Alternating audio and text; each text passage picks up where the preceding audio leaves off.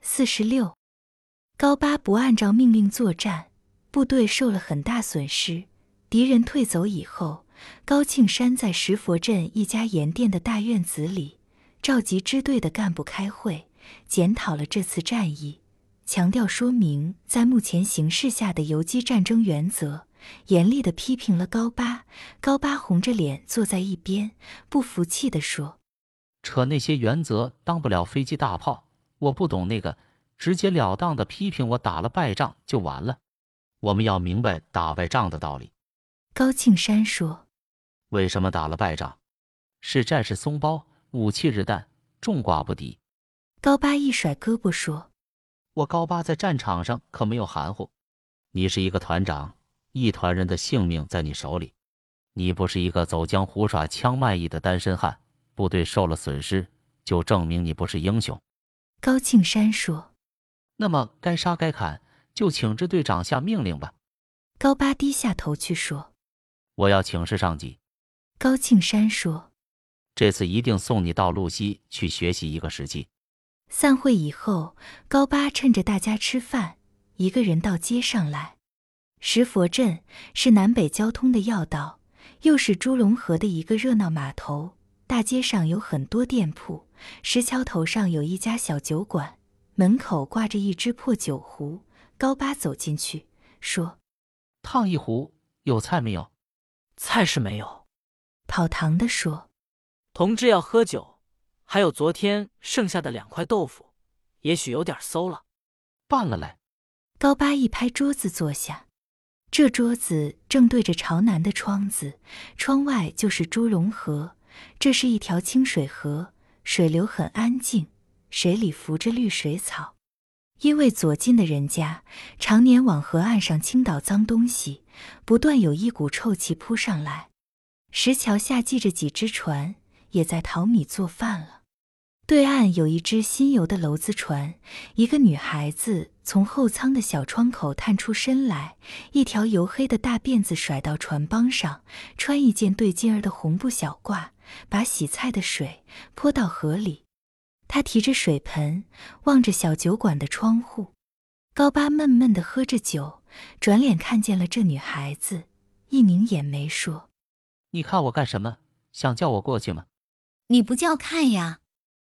女孩子一抽身藏进船舱里去了，菜盆碰在船板上，当的一声。怎么了呀？冒失鬼！一位白头发的老大娘吆喝着，从小窗口伸出头来。和谁吵嘴？和我吵嘴。高巴接过来说你的女儿多大岁数了呀？十八岁了，：“大娘说。该寻个婆家了。”高巴笑着说穿红挂绿了，船舱里还养得住他们？女大不中留，：“大娘说。女儿是娘的挂心钩。同志，你多打胜仗吧，把日本打走了，地面太平了，顶马花轿，铜鼓喜炮，热热闹闹的，我把他送出门子去。这个模样，该给他寻个带兵的官长。”高巴说对，给他寻个打日本有功的人。：“大娘说。”女孩子过来，把她的母亲一推，狠狠地把小窗户关上了。高巴听见母女两个在船舱里吵起来。你老瞎了眼，女孩子说你和他唠叨什么？人家不是一个八路，：“母亲说。一个吃败仗的家伙！”女孩子啐了一声。要不是人家高庆山支队长过来，我们连今晚上的饭也吃不成了。他妈的，高巴把桌子一拍，站起来。势利眼！跑堂赶紧过来，笑着说同志，包含一点儿。赶的时候不巧，今天鬼子出动，高团长指挥的又糟糕，这街上受了大害，油也叫鬼子们吃了，盐也叫汉奸们给抢走了，滋味儿全不对吧？我问你，：“高巴，小声说。你们这里有那个地方没有？什么地方？”跑堂的睁大眼睛问解闷儿的地方？高巴说没有，：“跑堂的说，鬼子刚走，救火的救火，埋人的埋人，这时候哪里还有什么解闷儿的地方？我问你有暗门子没有？高八说。没有，没有。跑堂的连忙摆手。早先河边上倒是有这等人家，自从成了八路军的地面，那些乱七八糟的人，改造的改造，不学好的就跑到敌人那里去了。同志，你是一个革命军人，怎么打听起这些肮脏事情来？我是调查调查。高八说着走出来，他上了大石桥，蹲在栏杆上面的小石狮子一个个拧着脑袋望着他。桥下的河水冒着浪花，石桥的一头还有一片血迹，有一班战士在这里作战牺牲了。他感到烦躁，拐进河南岸的一家小澡堂里去。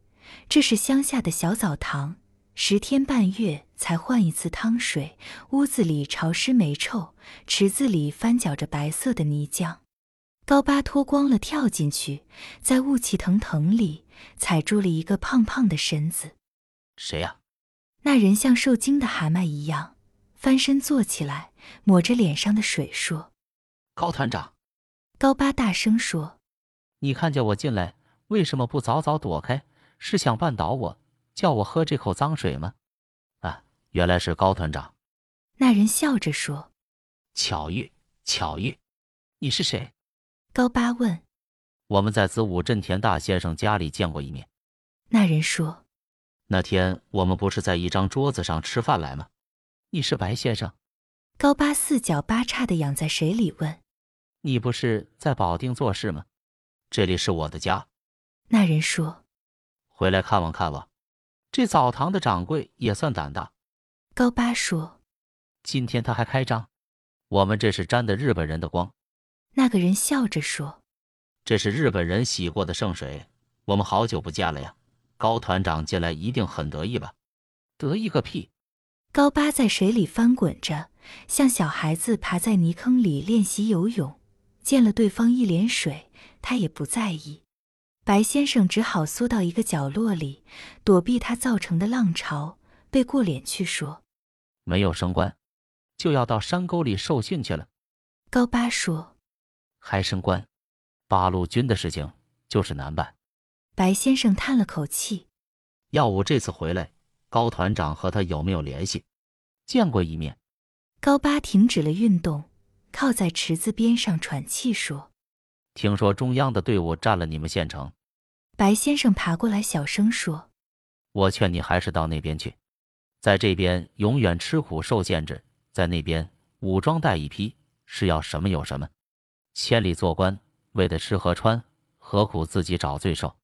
当了半辈子团长，又叫去当兵受训，那不是惯例养王八，诚心别人吗？他们怎么占了县城？高八也吃了一惊。怎么占了？白先生冷笑说这像走棋一样，八路军退一步，中央军就得进一步。空出的地面不占，还到哪里捡这样的便宜去？里外加工，那我们不是完了吗？：“高八说。可不是完了呗。”白先生说日本的来头你是尝过了，你看人家武器有多凶，人马有多整齐。这还不算完了，听说各路又增兵不少，非把吕正操完全消灭不可。中央军再一配合，从今以后八路军再不能在地面上存身了，你只好跟他们到山沟里吃野菜去。你舍得这个地方吗？舍得下你的太太吗？我有点不信。：“高巴思想了一会，说我要骗你，就淹死在这池子里。：‘白先生把脖子一缩，说你想一想吧，升官发财倒是哪头抗热，晚过去不如早过去。你要去，我们一块儿走。我穿着八路的军装，路上不大方便吧？：‘高巴说。只要你去，’白先生说我家里什么也有，